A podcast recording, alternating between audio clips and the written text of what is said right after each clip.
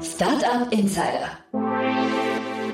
Herzlich willkommen zu Startup Insider Investments und Exits. Mein Name ist Jan Thomas und ihr wisst, jeden Morgen begrüßen wir hier die wichtigsten Investorinnen und Investoren aus Deutschland, aus Österreich und aus der Schweiz und sprechen über Finanzierungsrunden und über Exits und über ja alles, was wichtig ist oder wichtig wird aus Sicht der Investorinnen und Investoren. Und heute sind die Investoren Pierre Baudin von Picos Capital und Martin Janicki von Cavalry Ventures und die beiden haben ein Thema in der Tiefe besprochen, ein super spannendes Thema, eine spannende Finanzierungsrunde mit einem top renommierten internationalen VC, das Ganze ein Fintech-Unternehmen mit einem spannenden Ansatz, aber ja, alles weitere jetzt, wie gesagt, mit Martin Janicki von Cavalry Ventures und Pierre Baudin von Picos Capital. Viel Spaß dabei.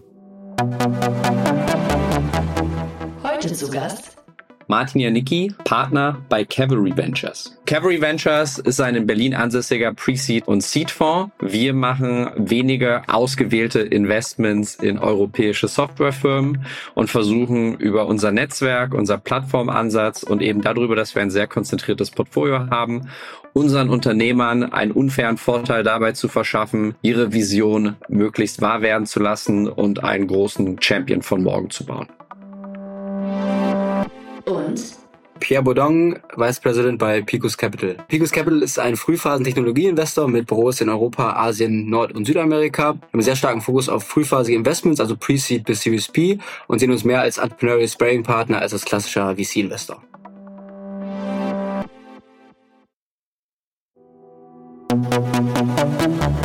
Investments und Exits. Martin, Pierre, hallo ihr beiden. Grüß dich. Servus zusammen. cool. Schön, dass wir wieder sprechen. Super Thema habt ihr mitgebracht.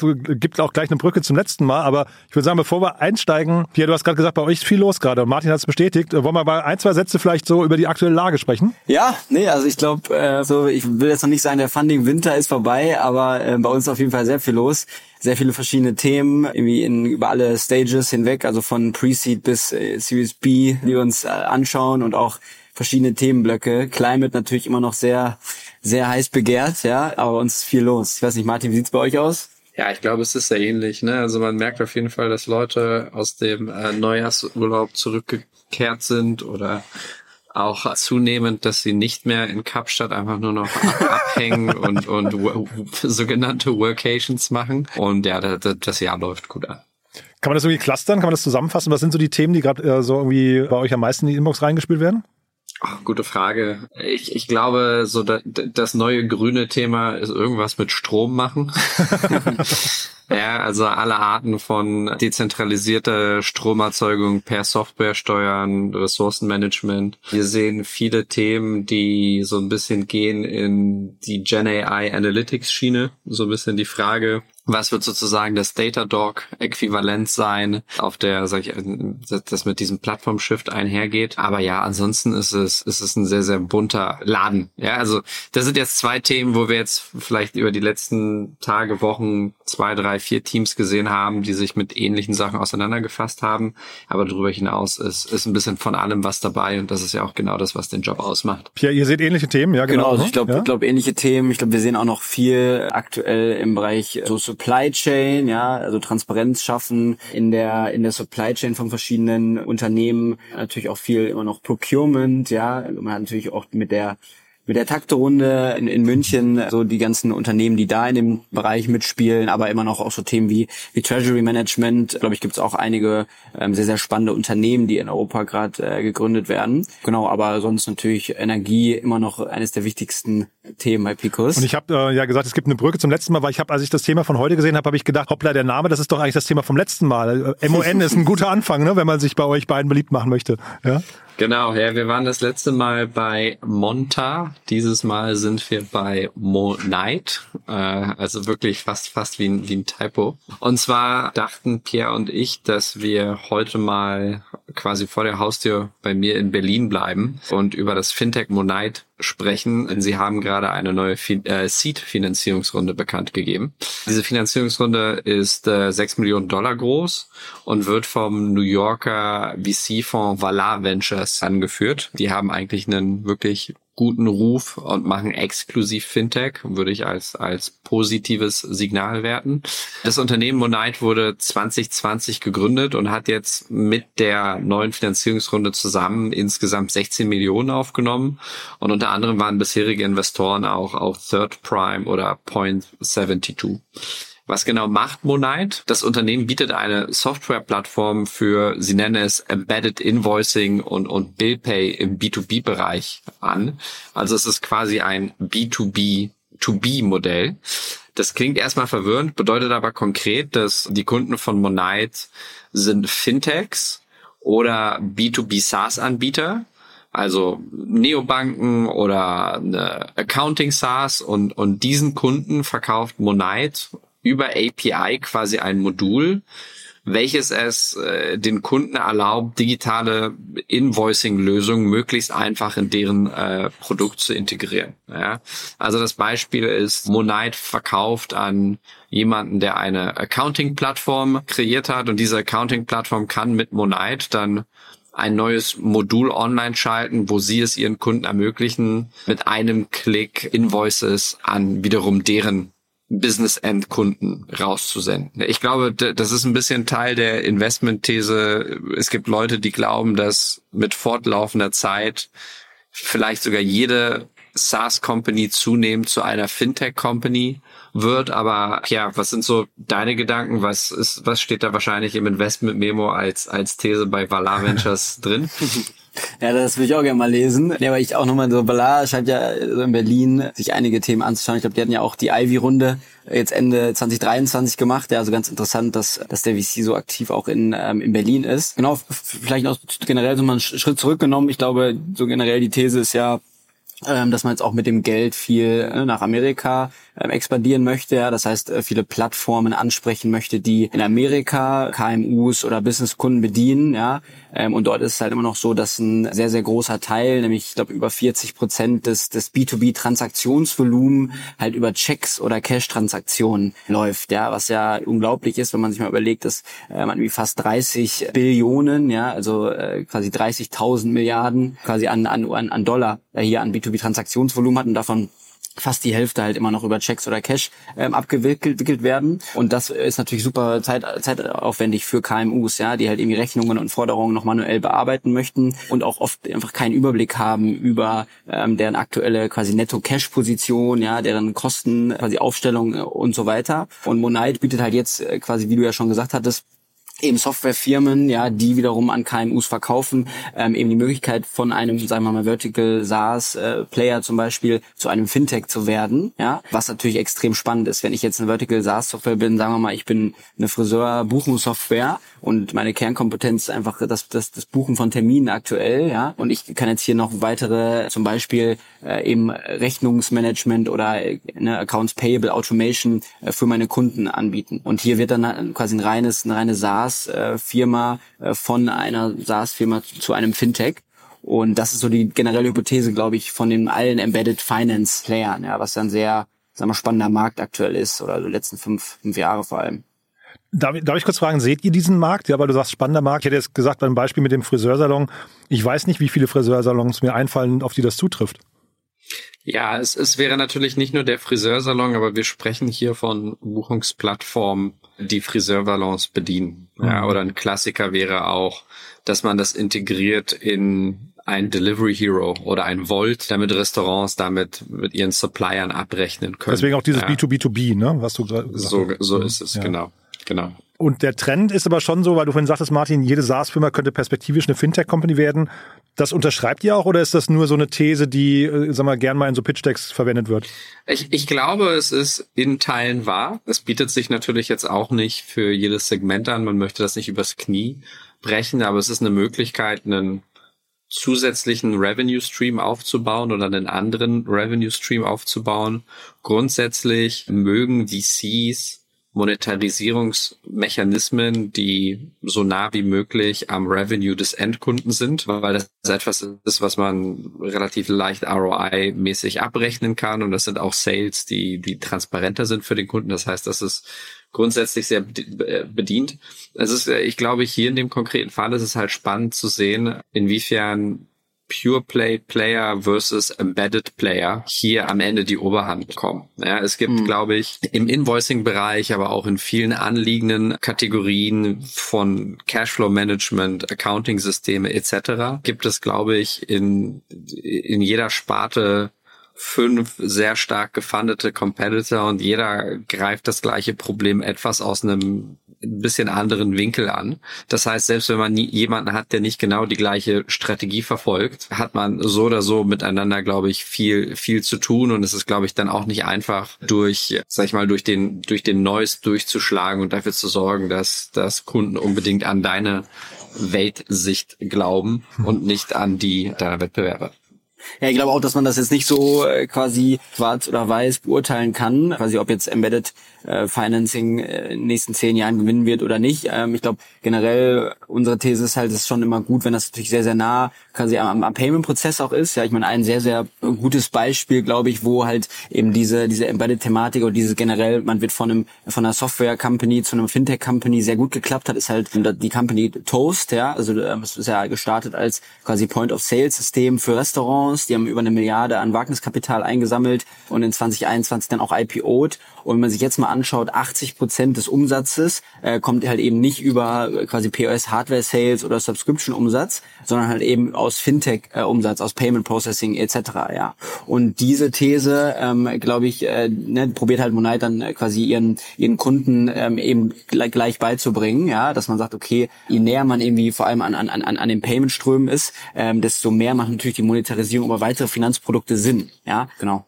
Und weiß so ein Toast jetzt als Beispiel, wissen die das von Anfang an, dass sie diesen Weg gehen wollen oder entdeckt man das im Laufe der Zeit erst als Opportunität?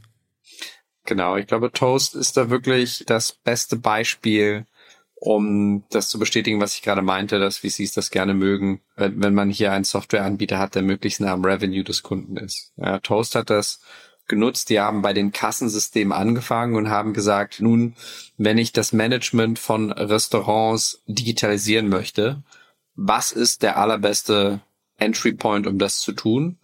Und zu dem Zeitpunkt damals waren es halt die Kassensysteme. Und in dem Moment, in dem man äh, den Zahlungsstrom kontrolliert und damit dabei ist, ist das eigentlich ein Anknüpfungspunkt, ähm, der sich sehr schön dafür eben anbietet, um dann halt andere Sachen, die ja Effizienz oder Kosten, äh, Kosten verbunden sind, daran dann halt äh, anzubauen. Mhm.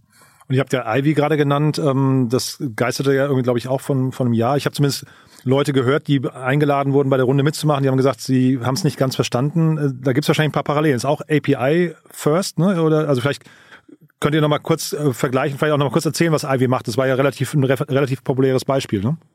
Ja, also Ivy ist äh, meines Wissens nach ein Unternehmen, was es ermöglicht, beispielsweise E-Commerce-Shops Zahl, äh, Zahlungen anzunehmen, ohne sich an die klassischen Payment-Systeme wie, wie, wie Kreditkarten benutzen zu müssen. Ja, diese, diese Payment-Provider von, von PayPal bis Visa und alles dazwischen haben typischerweise Transaktionsfees äh, von zwei, drei, vielleicht manchmal sogar vier Prozent.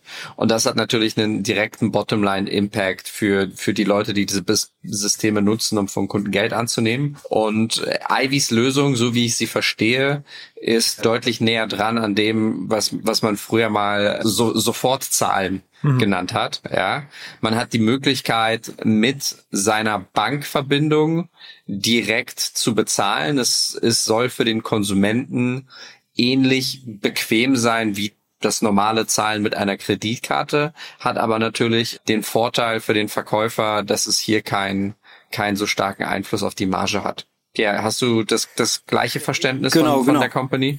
Genau, also ich glaube so, quasi Ivy ist ja eben halt einer der ähm, der Account Account Players, ja, äh, genau die sofort äh, quasi, die man ja auch kennt, die ich von Klarna gekauft wurde. Äh, Bright Payments, glaube ich auch, also eine sehr große Firma jetzt, äh, ich glaube auch aus aus Nordics, äh, die auch in dem Space unterwegs sind, aber ich glaube, Moonlight macht jetzt hier das quasi die Zahlungsabwicklung quasi jetzt nicht selber, ja. Ähm, ich glaube, diese Account-to-Account-Player bauen ja wirklich die die komplette quasi ja, Zahlungsabwicklungsinfrastruktur selber. Ich sehe das, glaube ich, jetzt eher als äh, als potenzieller Partner, um ehrlich zu sein. Aber ich glaube, da müsste man nochmal äh, auch mit den Moonlight-Gründern selber sprechen, quasi wie wie die das sehen. Aber ja, ich glaube generell, was bei dem Space halt quasi noch noch noch ein Thema immer ist, ja, ähm, ist natürlich auch die ähm, interne, die Internisierung von den Infrastrukturen. Also wenn ich natürlich jetzt ein Startup bin, was sag ich mal vielleicht 20 Millionen Euro Umsatz macht, ja, und jetzt irgendwie mein Produktportfolio äh, mit äh, verschiedenen Finanzprodukten erweitern möchte, äh, macht das natürlich super Sinn, jetzt hier nicht, äh, weil nicht ein zwei Jahre zu investieren, mehrere Millionen Euro, um um selber äh, die Infrastruktur zu bauen, sondern gehe ich halt jetzt hier auf einen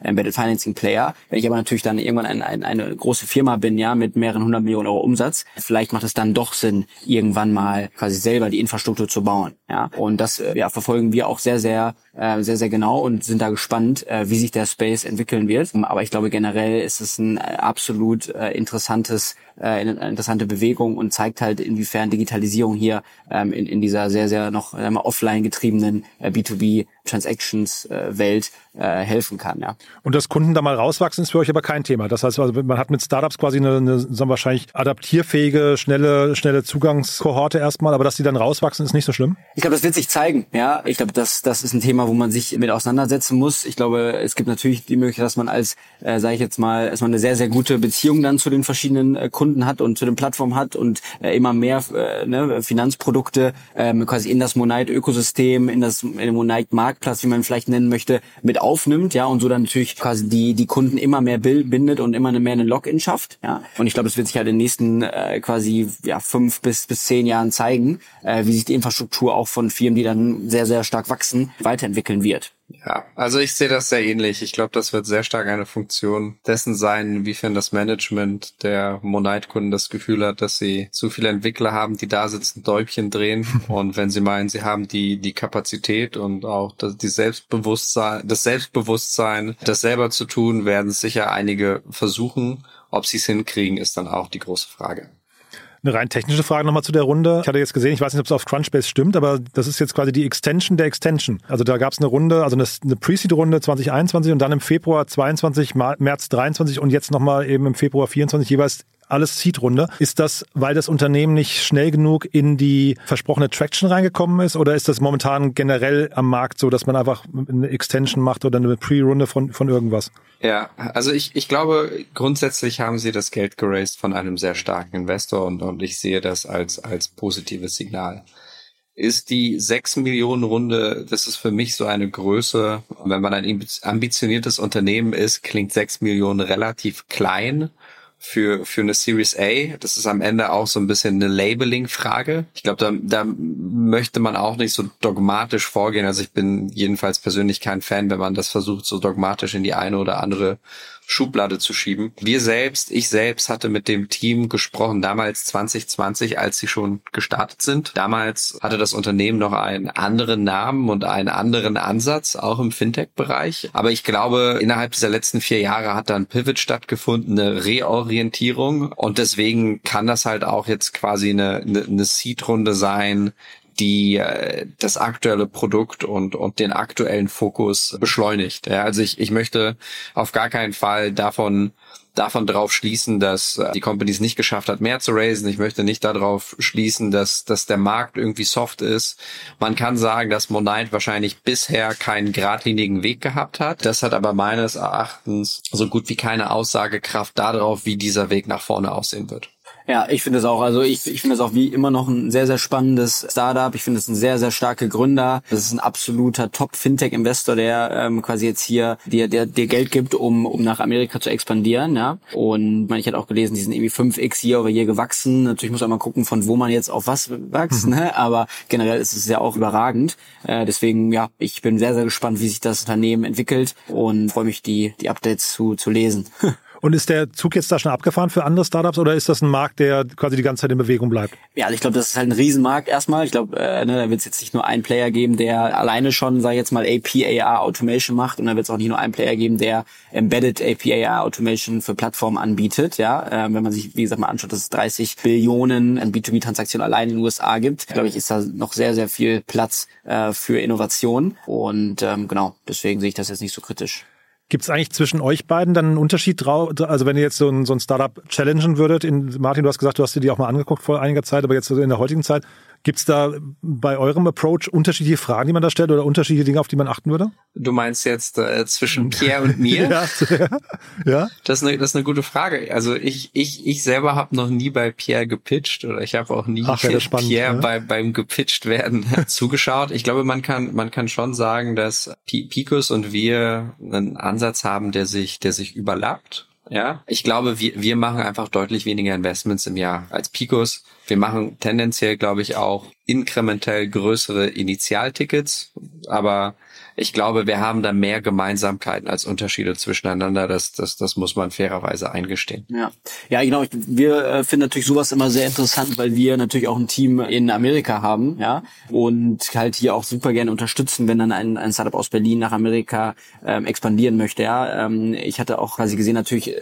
ne, Monite hat natürlich auch Ökosystempartner, ja, äh, da haben wir natürlich auch viele Portfolio-Companies, die potenziell dann eben Partner sein könnten für diese Finanzprodukte. Deswegen quasi solche Expansionsthematiken vor allem in der, sag ich mal, Late Seed Series A Phase für uns halt immer sehr, sehr spannend sind. Ähm, Aber ich glaube generell äh, gibt's jetzt da nicht so wahnsinnig große Unterschiede. Ne? Aber heißt auch nicht, wenn jetzt Martin sagt, er macht, also Caroly macht weniger Deals, heißt nicht bei euch, ihr, ihr seid unkritischer, Pierre, und äh, zückt dann das Scheckbuch schneller, sondern das heißt immer nur, ihr seht global mehr wahrscheinlich dann, ne? Ja, ich glaube genau, wir, wir haben halt einfach, glaube ich, nochmal ein paar mehr Leute im Investment-Team, ja, machen halt auch viele verschiedene Themen in, in China, in Indien, in Brasilien ähm, zum Beispiel auch viel und glaube, wir sind da einfach sehr, sehr, sehr, sehr global auf, aufgestellt, ja. Und ich glaube genau, äh, Martin und Caroly sind da einfach ein wenig, wenig konzentrierter auf der gesamten Organisation.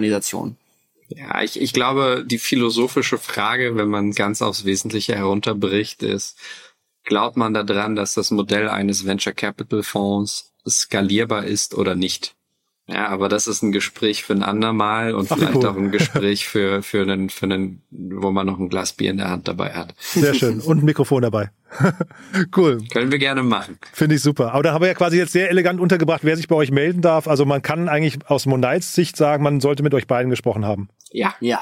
Cool. Ganz lieben Dank euch beiden. Haben wir irgendwas Wichtiges vergessen? Nee, also ich glaube von meiner Seite äh, nichts. Martin, bei dir noch was? Nee, ready to go. Cool. Dann ganz lieben Dank und bis zum nächsten Mal. Danke euch. Ciao. Ciao, ciao. Ciao. Investments und Exits. Das war das Gespräch mit Pierre Baudin. und Martin Janicki. in der aktuellen Folge Investments und Exits. Wir brauchen dein Feedback. Unsere Mission ist es, das relevanteste Medium in der deutschsprachigen Start-up-Szene zu werden. Wir stehen mit unserem Namen dafür ein, dass unsere Inhalte und Produkte deinen Ansprüchen gerecht werden.